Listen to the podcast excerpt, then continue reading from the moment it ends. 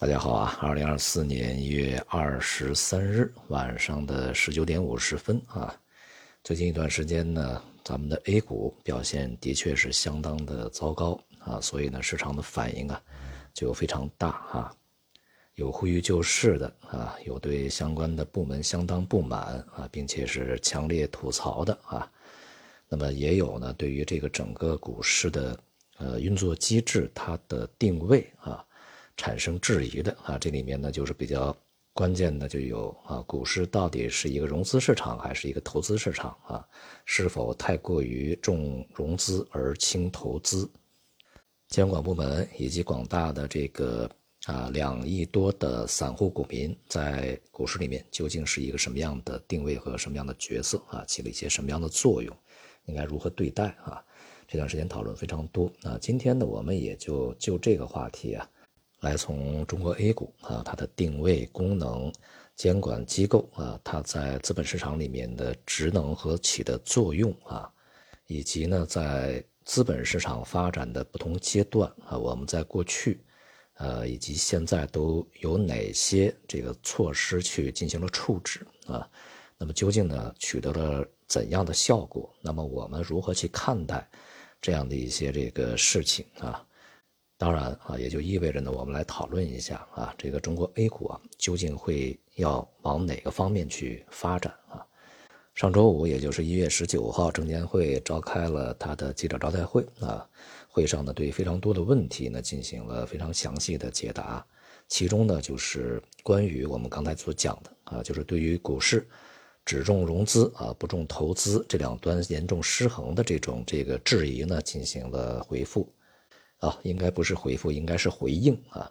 我们来看一下这个具体的内容。呃，它是由证监会机构司司长申兵啊来去在会议上呢去进行这个回应的啊。他讲呢，资本市场只有不断有新的优质公司上市啊，才能保持这个群体一池活水，这个基石啊才能不断的夯实。融资端看啊，近五年 A 股 IPO 总额二点二万亿。再融资总额三点八万亿，合计融资总额六万亿元。投资端看，公募基金、养老金、保险等中长期资金合计持有 A 股流动市值从六点四万亿增长至十五点九万亿，增幅超一倍。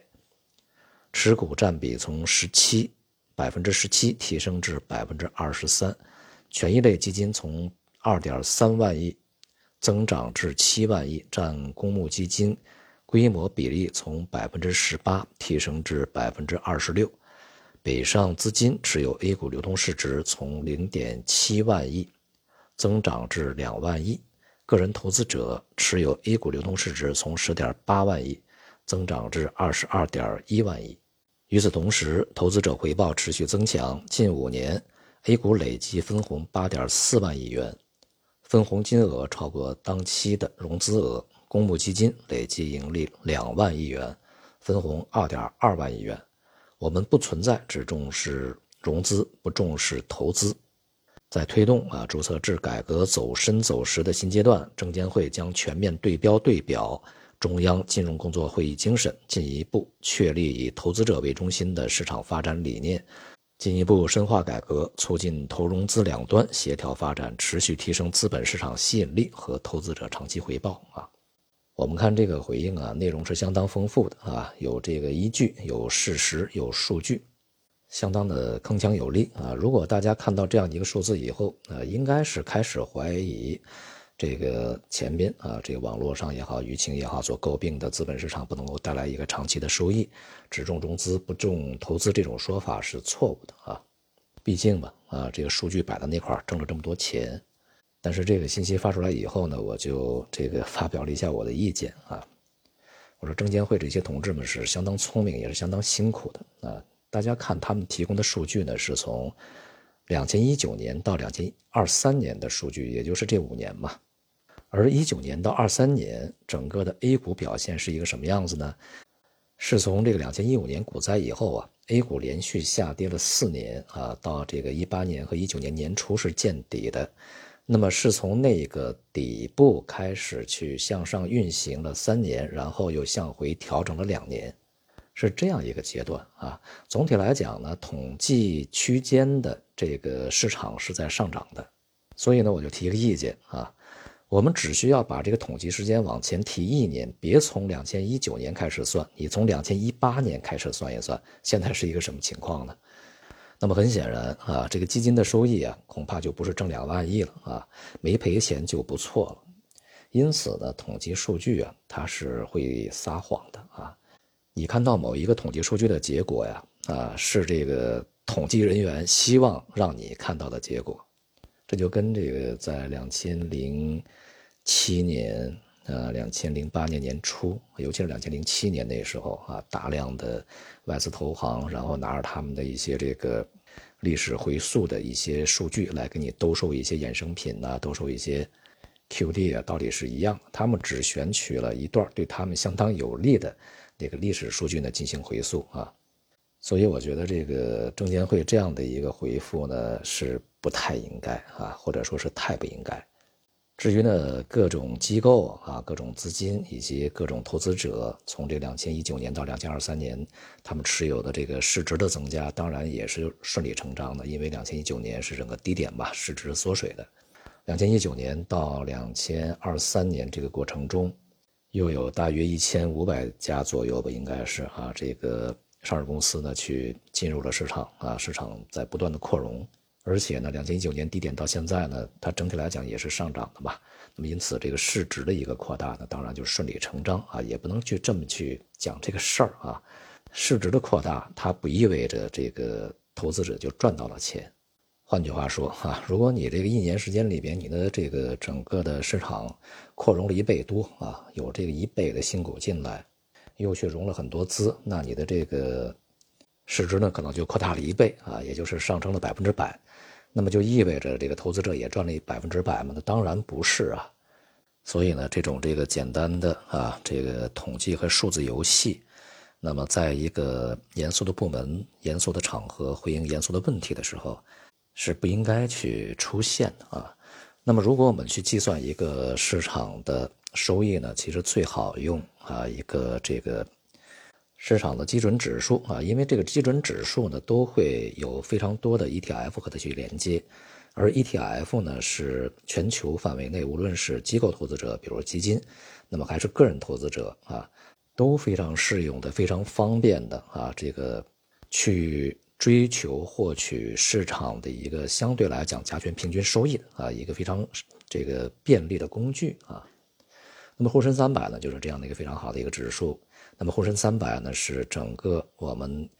A 股里面啊前三百大这个市值的这个上市公司所加起来加权平均去构筑的一个指数啊。当然它的涨跌呢，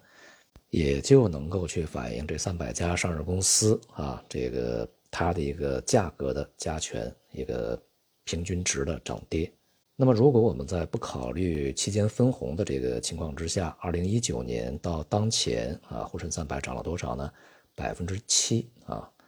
那么从二零一八年年初到现在是一个什么情况呢？下跌了百分之二十。我相信二零一八年到现在，呃，一直持有沪深三百的这些投资者，恐怕你拿到的分红是弥补不了这个下跌啊所产生的损失的。当然啊，就更不必说，如果我们从两千零八年，就是再往前推十年啊，持有沪深持有沪深三百 ETF，一直持有到现在啊，是一个什么结果呢？是整个的持有的啊这个净值下跌了将近百分之四十啊，也就是亏了百分之四十。当然过程中会有一些分红弥补你啊，但总体来讲，它仍然是亏的相当多的啊，不仅是你的。财富有这么多的缩水，同时呢，这个时间呢，零八年到现在十五年啊，这个时间成本也是相当高的啊，而里面的机会成本也是相当高的。好，这个问题呢，我们就掰扯到这儿啊。总而言之呢，证监会这个回复啊，我个人不是特别满意啊。那么中国的 A 股它究竟是否是重融资呢？这我们就得从这个 A 股啊，它建立之初啊，它的定位和目标啊来去说起。上海证券交易所和深圳证券交易所分别是九零年和九一年建立的啊。那么那个时候是一个什么样的背景催生了一个股票市场的建立呢？它主要的任务是为了当时的国有企业股份制改造而服务的。那为什么这个国有企业要进行股份制改造呢？啊，那就是从上个世纪八十年代开始说起嘛。啊，当时改革开放啊，然后一直推动社会主义的市场经济往前发展。但是国有企业在过程中的发展呢，确实遇到了非常大的问题啊。一方面呢，就是包袱重啊，这个里面有很多的负债啊啊。那么另外一方面呢，机器设备老旧，技术呢落后，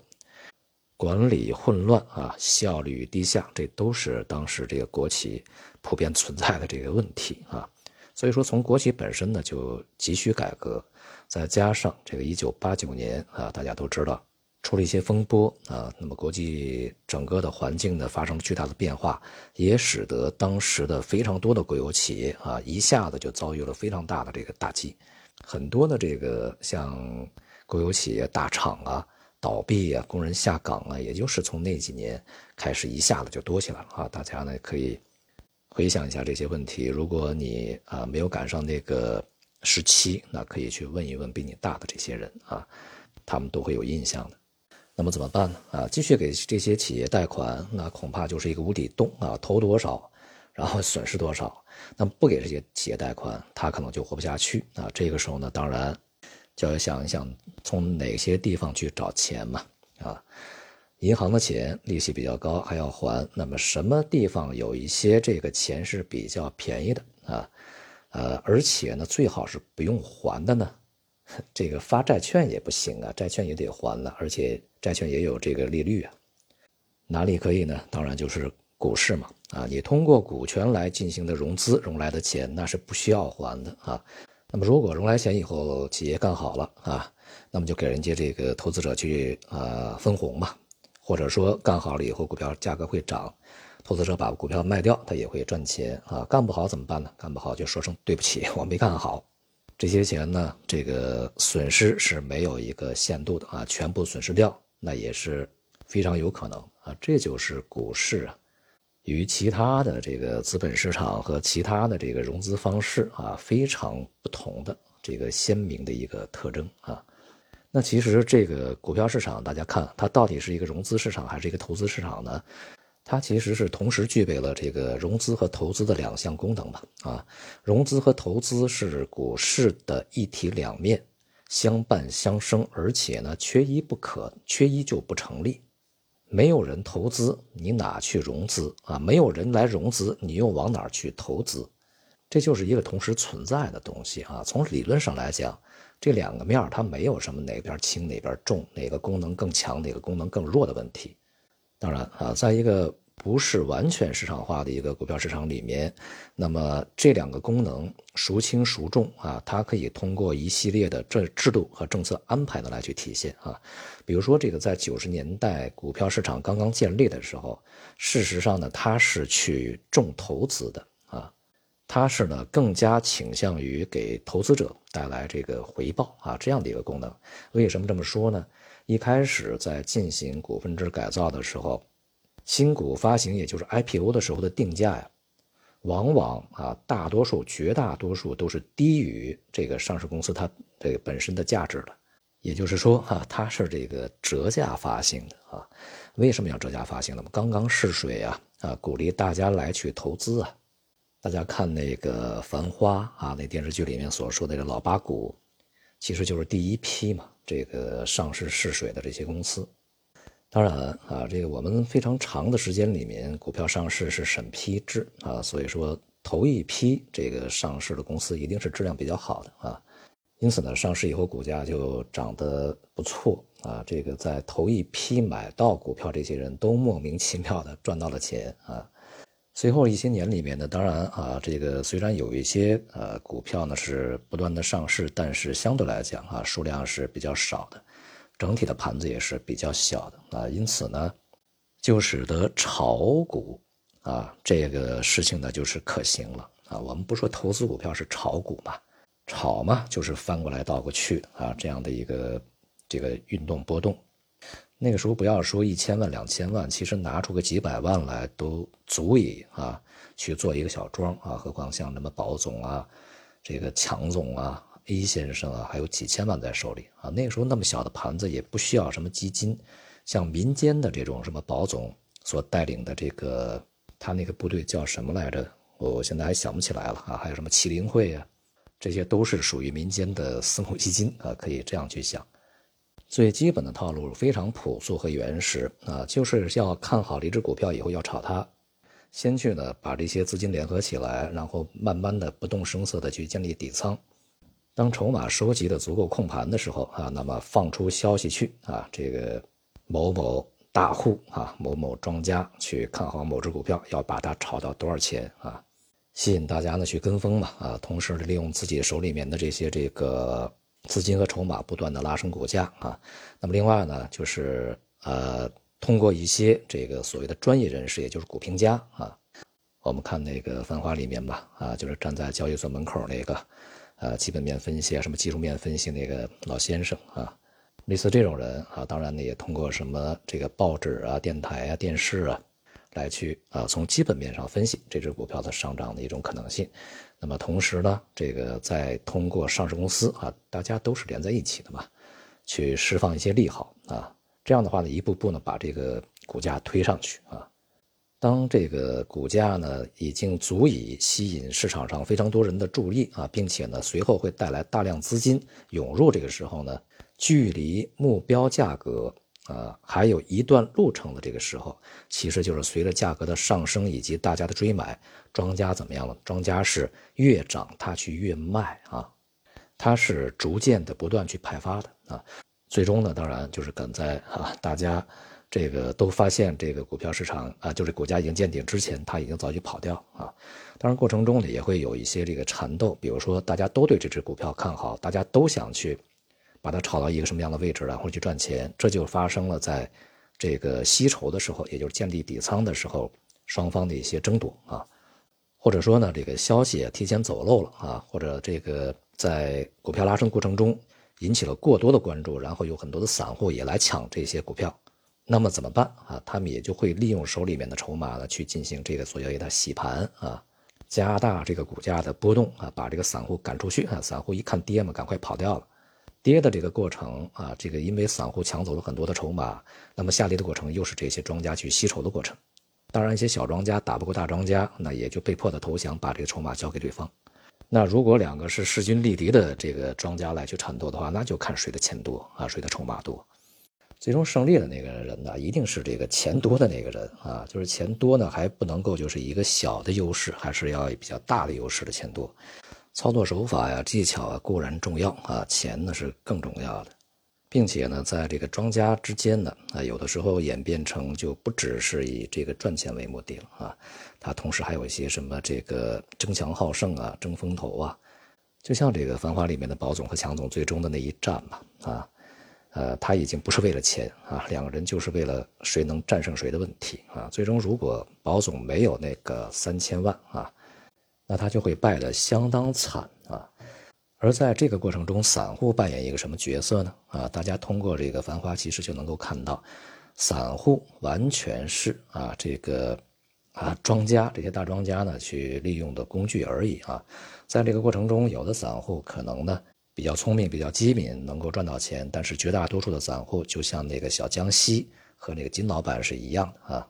他们是在最后时刻冲进去的，连跑都跑不掉，最终就是一个这个市场的牺牲品啊。当时的这个上海交易所、上海的证券市场是这样，到现在啊，A 股市场也是这样啊。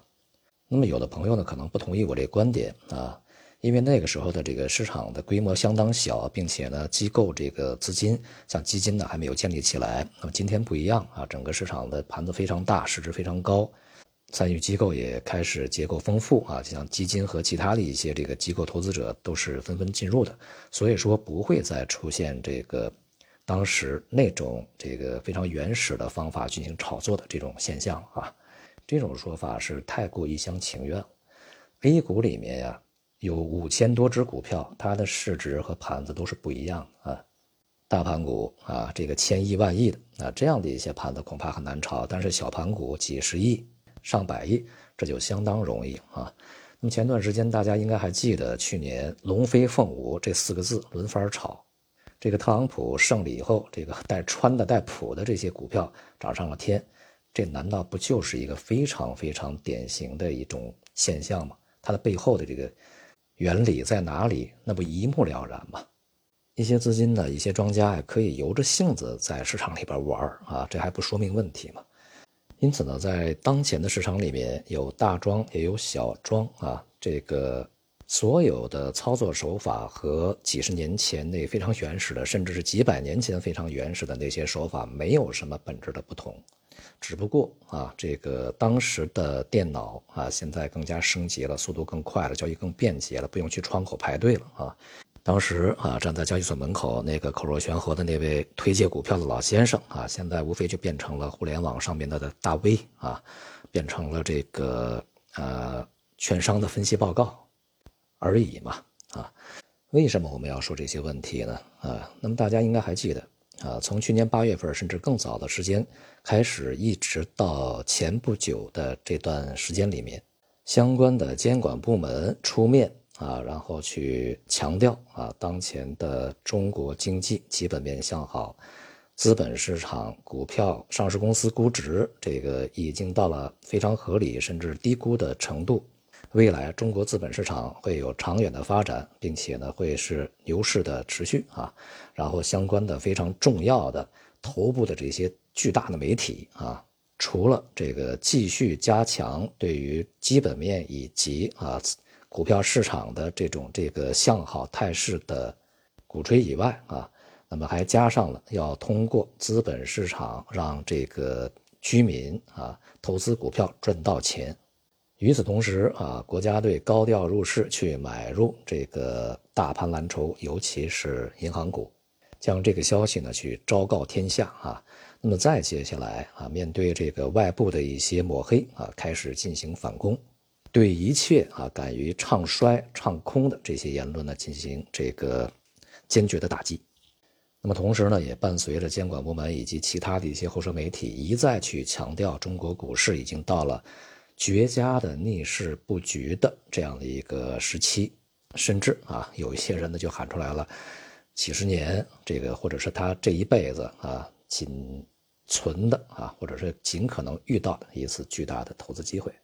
当然啊，上市公司也不闲着啊。一方面呢，有利好尽量披露；一方面呢，要去公布自己对于自家股票的回购计划啊。这个为什么我们强调“计划”这两个字呢？其实到最后回购不回购不清楚啊，有这个计划就可以了啊。那么好了啊，大家呢可以把我刚才说的这些啊和这个《繁花》电视剧里面所去描写的宝总、强总、A 先生、李李。以及麒麟会以及这个保保总阿宝他带的那个叫什么？就是这些人所做的事情做一个对比，那么你会得出一个什么结论呢？当然啊，从去年八月份开始一直到现在，我们以沪深三百来计的话，这个也已经下跌了百分之二十多了啊。那么其他的像个股行业板块跌的就更多。那么从去年八月份开始，是不是会有很多的投资者涌入 A 股呢？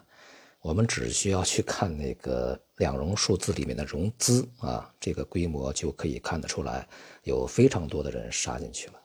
因为从那以后啊，伴随着 A 股的下跌，反而融资额呢却是不断的在上涨的啊，这两者之间呢出现了极端的分化，融资杠杆往天上走啊，大盘这个指数往地下钻啊。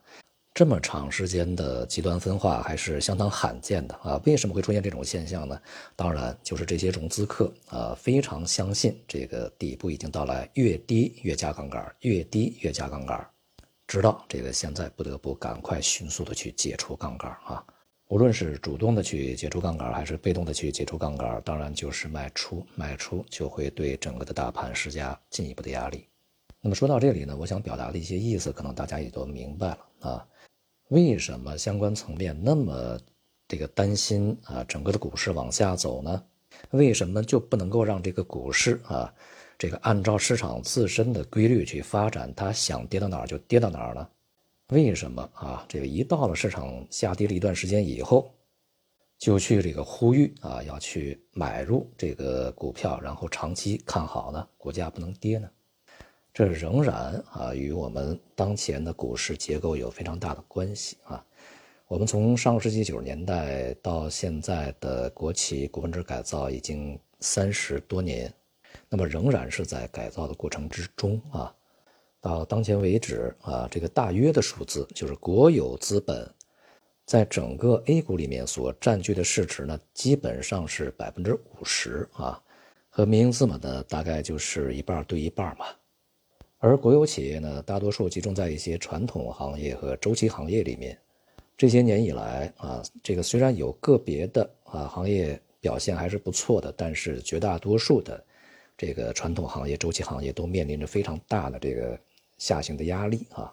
尤其是啊这个房地产周期、基建周期啊这样的一个逆转，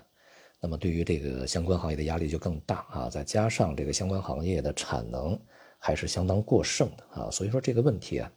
就比较严重啊。那么国有企业的这种改造呢也是向前推进啊，这些年来所去倡导的就叫做混合所有制。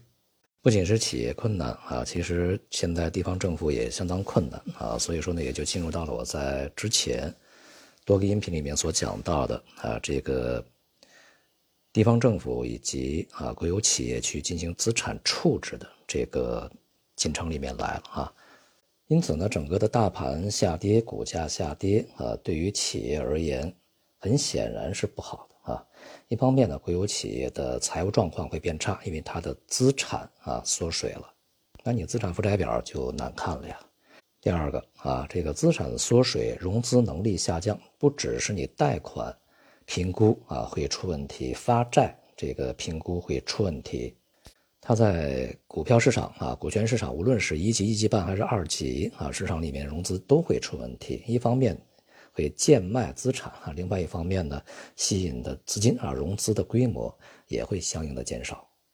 所以呢，一旦股市下跌到一定程度啊，方方面面的都会坐不住啊，都会想尽各种各样的办法呢，去稳定和拉升股市。其实不只是国有企业、国有资本啊，民营企业、民营资本道理是一样啊。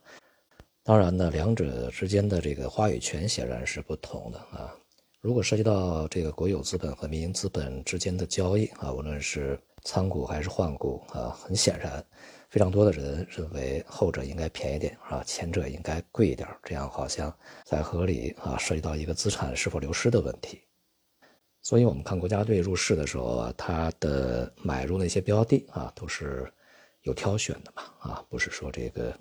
没有任何区分的。因此呢，相关的稳定市场，甚至是救市的一些措施，它是有明确的指向和目标的啊。所以呢，在绝大多数的时候啊，广大的这些这个普通投资者呀，不要太过自作多情啊。好，前面我说的这些呢，是希望大家啊明白一个事情啊，就是对于 A 股而言，一直到现在啊，它的运行这个是有相应的一些目标啊和承担着一些功能的啊。那么这也就是为什么对于 A 股而言，相关的一些层面啊，一些部门会不断的，呃，对其的运行啊进行干预啊，无论是口头的啊，还是实际措施上面的一些实施。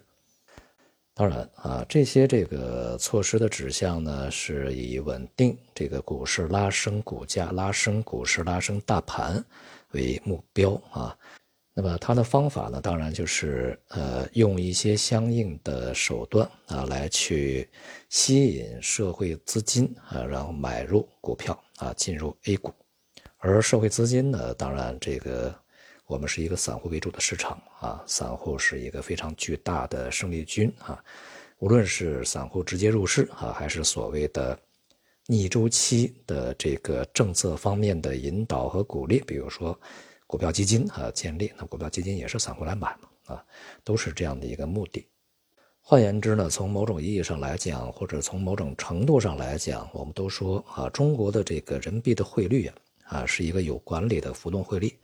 那么中国的股市呢，恐怕也是一个有管理的波动的股市啊。那么所以在我看来，它并不是一个完全市场化的、纯粹以市场机制按照市场规律而运行的一个股票市场。那么在这样的一个情况之下，股市的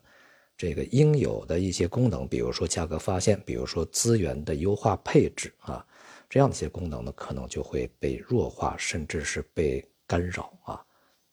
而这些这个干预措施是否能够去长期有效啊？是否能够去达到这个呃干预的目标啊？实现它最终的目的，